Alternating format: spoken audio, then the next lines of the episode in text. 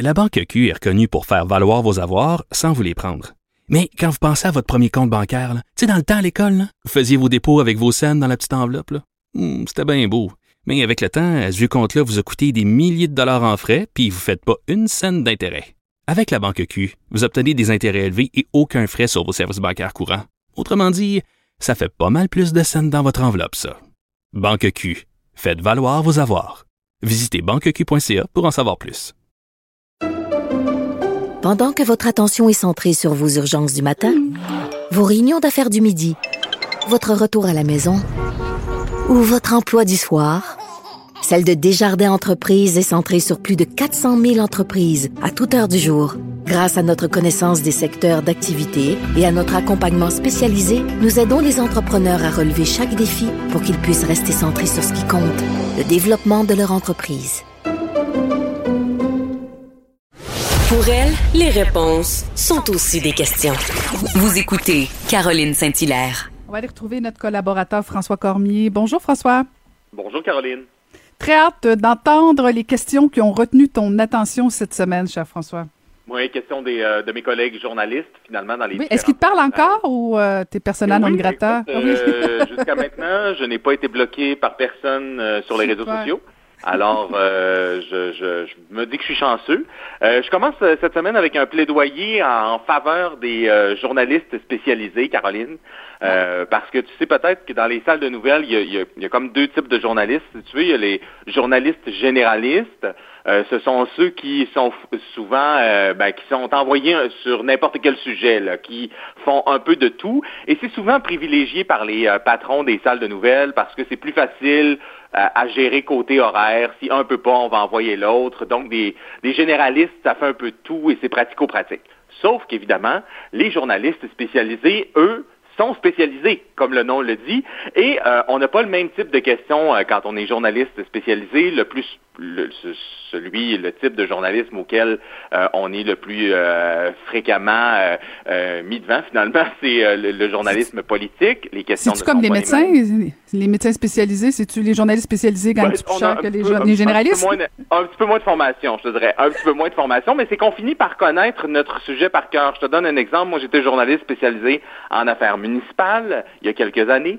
je suivais M. Coder tous les jours et je finissais par connaître le discours de M. Coder par, par cœur, si bien que dès qu'il changeait une phrase, j'étais capable de voir s'il y avait de la nouvelle ou non, parce que euh, je, je, le suivais tellement souvent que euh, je, conna, je, connaissais le, ses paroles par cœur. Or, mm -hmm. euh, cette semaine, on a eu une démonstration. T'aurais dit à la longueuil un peu. ah, ben, j'y suis allé, mais euh, pas assez. Il n'y avait rien d'intéressant. Non, non, c'est pas ça que je dis, c'est pas ça que je dis. Euh, écoute, alors cette semaine, on a eu une, une démonstration qu'un journaliste spécialisé, c'est utile dans une annonce qui a eu lieu euh, à Varennes. Tu sais qu'il y a un investissement là-bas de 687 mmh. millions de dollars pour une usine de euh, recyclage de carbone. En fait, on prend des matières résiduelles, euh, soit dans les centres de tri ou encore dans les scieries, puis on fait ce qu'on appelle un hydrogène vert. Et là, dans cette conférence de presse-là, où étaient Mélanie Joly, Pierre Fitzgibbon, François Legault, euh, le, évidemment euh, ben, Sophie Brochu de Hydro-Québec et euh, d'autres personnalités, on se targuait que c'était une belle annonce d'une entreprise québécoise, que c'était important pour le savoir-faire québécois, jusqu'à ce que mon collègue Francis Alain pose cette question. L'entreprise, on dit que c'est une entreprise québécoise Là, je regarde l'actionnariat, je vois premier actionnaire Texas, deuxième New York, troisième Barbade. Est-ce que c'est une entreprise québécoise ou comment c'est. Voilà, je veux savoir si c'est une entreprise québécoise. Tout à fait. En fait, lorsqu'on parle d'entreprise québécoise, c'est pas nécessairement d'où vient le financement, mais okay. où, sont, où sont les emplois, euh, qui crée les emplois. On a 150 employés, euh, des euh, hauts salariés au Québec, qui sont des ingénieurs hautement spécialisés, euh, des équipes de gestion de projet. Donc, clairement, euh, les emplois sont ici. Petite note à ce chef d'entreprise. Quand on dit que les emplois sont ici, soit. Mais tu sais que Louis Garneau, cette semaine, a annoncé qu'il allait avoir des emplois euh, au Mexique. Je pense pas qu'on va se targuer que Louis Garneau soit une entreprise mexicaine parce qu'il y a des emplois là-bas. Là. Alors, mmh. quand une entreprise, le siège social est à l'extérieur, que les investissements viennent de l'extérieur, je pense qu'on peut bel et bien dire que c'est une entreprise étrangère avec des emplois ici. Et peut-être de faire attention, le jouer la carte du nationalisme, c'est bien beau, mais euh, faut, faut, faut quand même pousser, euh, pousser égal. Là. C'est tout à fait. Écoute, je t'amène maintenant sur la colline parlementaire à Québec. Euh, tu sais que euh, bon, les chefs de partis se font poser beaucoup de questions. François Legault, bien évidemment, mais aussi les chefs de partis d'opposition. Et je suis toujours surpris qu'un chef ne soit pas préparé à, la question Mais toi, tu ferais quoi si tu étais à la place du gouvernement? Et c'est ce qui est arrivé encore une fois à Dominique Anglade cette semaine lorsque Alain Laforêt lui a posé cette question-ci. Est-ce que vous, demain matin, vous croyez que pour casser cette vague-là, compte tenu qu'on rentre dans la période des fêtes, on doit, comme on l'a fait au printemps, fermer l'économie? Je suis pas une experte comme euh, je, je, suis pas une experte dans le domaine. Ce que je dis par contre, c'est qu'il va falloir réellement trouver des solutions concrètes et il se peut que le confinement en soit une. J'ai ressenti tellement le malaise. Oh. Eh, ben, écoute, c'est que euh, euh, puis j'aurais pu te jouer un extrait de Gabriel Nadeau-Dubois à qui on a posé sensiblement la même question à la radio cette semaine. Euh, je, ne comprends pas pourquoi les chefs de parti ne se préparent pas à avoir cette question. Mais vous, vous feriez quoi si vous étiez à la place du gouvernement? Surtout quand on fait une sortie contre le gouvernement en disant que les mesures ne sont pas assez fortes et ne sont pas les bonnes. Soit. Alors, quelles sont ces mesures qu'on devrait mettre en place? Et là, visiblement, il n'y avait pas de réponse. Tu disais que tu avais senti le malaise, toi aussi? Ben, euh, écoute, j'ai tellement ressenti. Écoute, j'ai accroché à la même place quand j'ai vu l'échange euh, avec Dominique Anglade. Effectivement, bon, ok, je comprends, je comprends ce qu'elle a voulu dire, mais elle aurait pu faire du judo. En tout cas, bon, peut-être. Euh, moi, ce que j'aurais fait à sa place, bien sûr, faut que tu arrives avec des propositions pour démontrer que tu es justement dans une logique d'opposition constructive. Mais elle aurait pu aussi attaquer le gouvernement en disant euh, si j'avais toutes les informations comme le premier ministre, si euh, le premier ministre faisait preuve de transparence, peut-être que je serais à même de proposer quelques solutions. Mais bon, là, de, dire que je suis pas une experte, c'est comme poète, poète, poète, poète, Oui, surtout que le Parti libéral a un assez bon réseau de contacts. Je veux bien croire qu'elle n'est pas une experte elle-même, mais elle doit quand même avoir des experts qui lui parlent. Alors, euh, peut-être arriver un petit peu plus préparée la prochaine fois parce que cette question-là, -là, c'est pas une surprise. Elle vient souvent surtout quand on est chef de l'opposition officielle, donc quand on fait face à Puis qu'on aspire à être premier ministre. Ben et qu'on aspire à être premier ministre aux prochaines élections. Euh, euh, une euh, journaliste qui m'a déconcerté pour la simplicité de sa question, mais qui, qui, a fourni quand même un, bon moment, c'est Mylène Crête du Devoir en point de presse. Elle parlait à M. Arruda. On écoute. Je voudrais savoir Bon, vous avez imposé des zones de différentes couleurs avec des restrictions propres à chacune des zones, selon la situation. Euh, pourquoi est-ce que le nombre de cas continue d'augmenter malgré tout? Bien, c'est parce que c'est pas parce qu'on on prescrit un médicament que nécessairement le médicament est euh, pris euh, dans sa totalité par les patients. Hein? Alors, pourquoi ça fonctionne pas?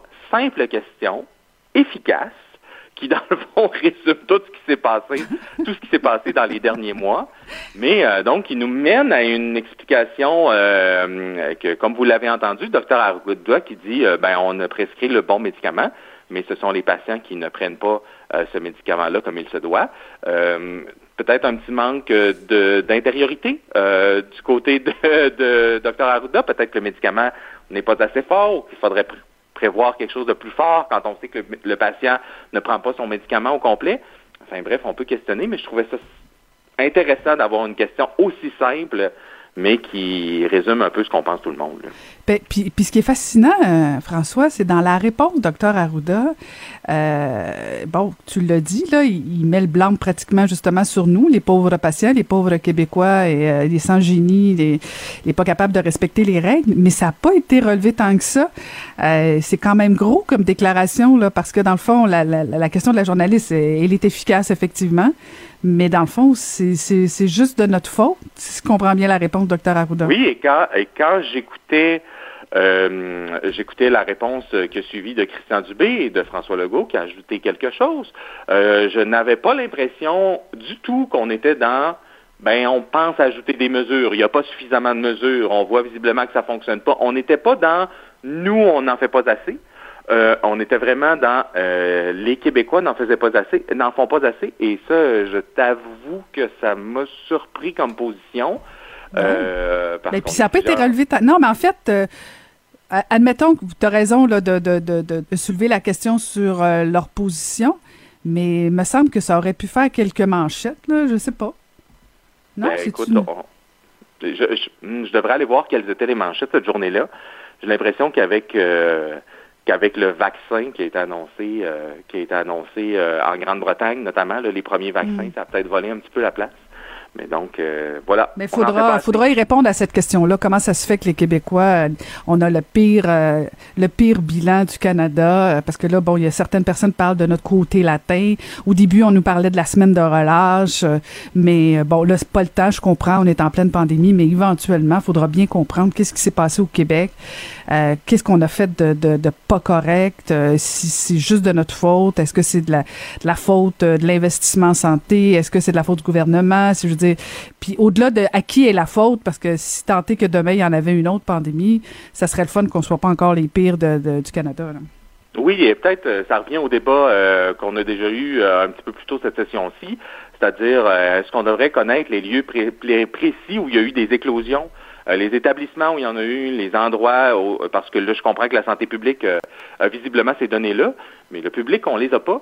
Et euh, ça dérape en ce moment, et nous, comme, comme citoyens, on a de la difficulté à comprendre à quel endroit ça dérape exactement.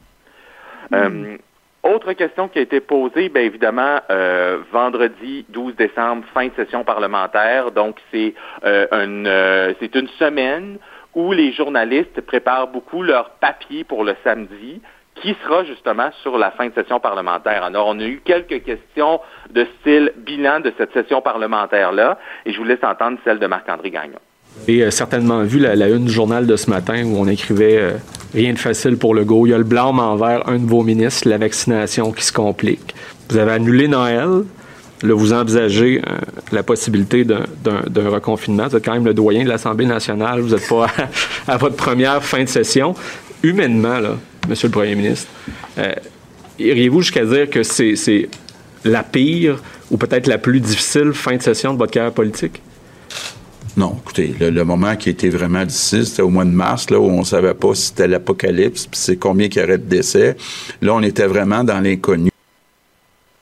Bon, Fran- François Legault a répondu ça, mais un peu plus tard, il a continué de répondre, et quelques secondes plus tard, il a dit non, non, euh, dans toutes mes années de carrière parlementaire, euh, j'ai déjà connu pire, et même quand j'étais entrepreneur, disait-il, euh, quand j'étais dans Air Transat, il y a des samedis puis des dimanches où des avions décollaient pas, puis les gens restaient à l'aéroport, et ça non plus, c'était pas drôle. Hi! Euh, possibilité de glissement ici, possibilité de glissement ici. Pas sûr qu'on va comparer des gens en retard dans des aéroports avec Air Transat avec les casse-têtes que le gouvernement a connus cette année. Euh, Peut-être que lui a trouvé ça difficile en début de carrière parce qu'il avait moins d'expérience, euh, qu'il n'avait pas son expérience actuelle, mais je suis pas sûr que c'est une bonne idée de faire la, comparaison. Et là aussi, euh, les, questions de bilan de fin de session parlementaire, la dernière semaine, il y en a tout plein. Faut se préparer des lignes, faut envoyer des messages. Puis c'est ce qu'on retient. Là. Il y a des questions bien simples qui reviennent tout le temps. Puis il faut être prêt à, à y répondre euh, en tout temps. Toi, t'aimais pas la comparaison avec Air Transat à cause euh, de, de la comparaison de dire je gère une pandémie versus Hey, je, je- je gère une pandémie, il y a des morts dans les hôpitaux comparativement à il y a des gens qui étaient bien peinés de ne pas pouvoir partir à temps avec leur vol à- vers Paris avec Air Transat. Non, non, non. on fait, excuse-moi, mais non, on fait pas la comparaison.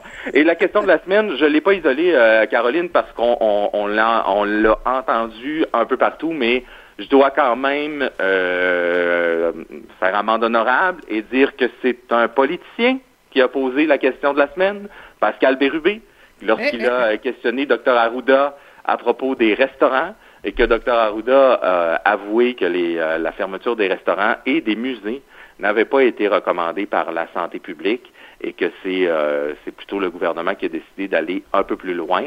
Euh, vous savez, quand il y a une commission parlementaire euh, à Québec, quand il y a un témoignage et que c'est c'est long parfois, et là on cherche là, la nouvelle comme journaliste, on essaie de voir est-ce qu'il va y avoir une déclaration fracassante, et quand une question comme celle-là, mais surtout une réponse comme celle-là, arrive vers la fin de la commission parlementaire alors que tout est presque fini, on est bien content, ça fait les manchettes.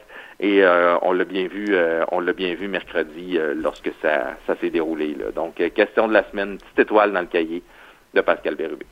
Pascal Bérubé sait comment nourrir la bête médiatique.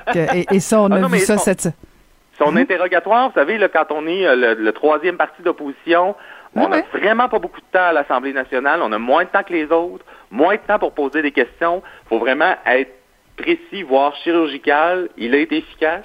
Il a posé des questions chirurgicales et puis ça lui a donné une bonne réponse. Ben, une bonne réponse pour lui, évidemment, pas nécessairement pour les restaurateurs à qui on a une pensée lorsqu'ils entendent Dr Arruda euh, euh, dire ce qui s'est réellement passé. là. Merci infiniment, François. On se reparle la semaine prochaine. On fera, on fera un petit bilan de l'année, euh, des, des, des, des plus pires, comme dirait l'autre, questions et les meilleures questions de l'année. On fera le tour ensemble. Merci beaucoup, François. Avec plaisir. À bientôt. À la semaine prochaine. Merci encore une fois d'avoir été à l'écoute. Euh, Je vous retrouve euh, la semaine prochaine pour la dernière de l'année, de cette fameuse année 2020. Merci à toute l'équipe, à la mise en onde, Samuel Boulay-Grimard, à la recherche, Magali Lapointe et Maude Boutet. Et j'ai très hâte de vous retrouver donc à la semaine prochaine.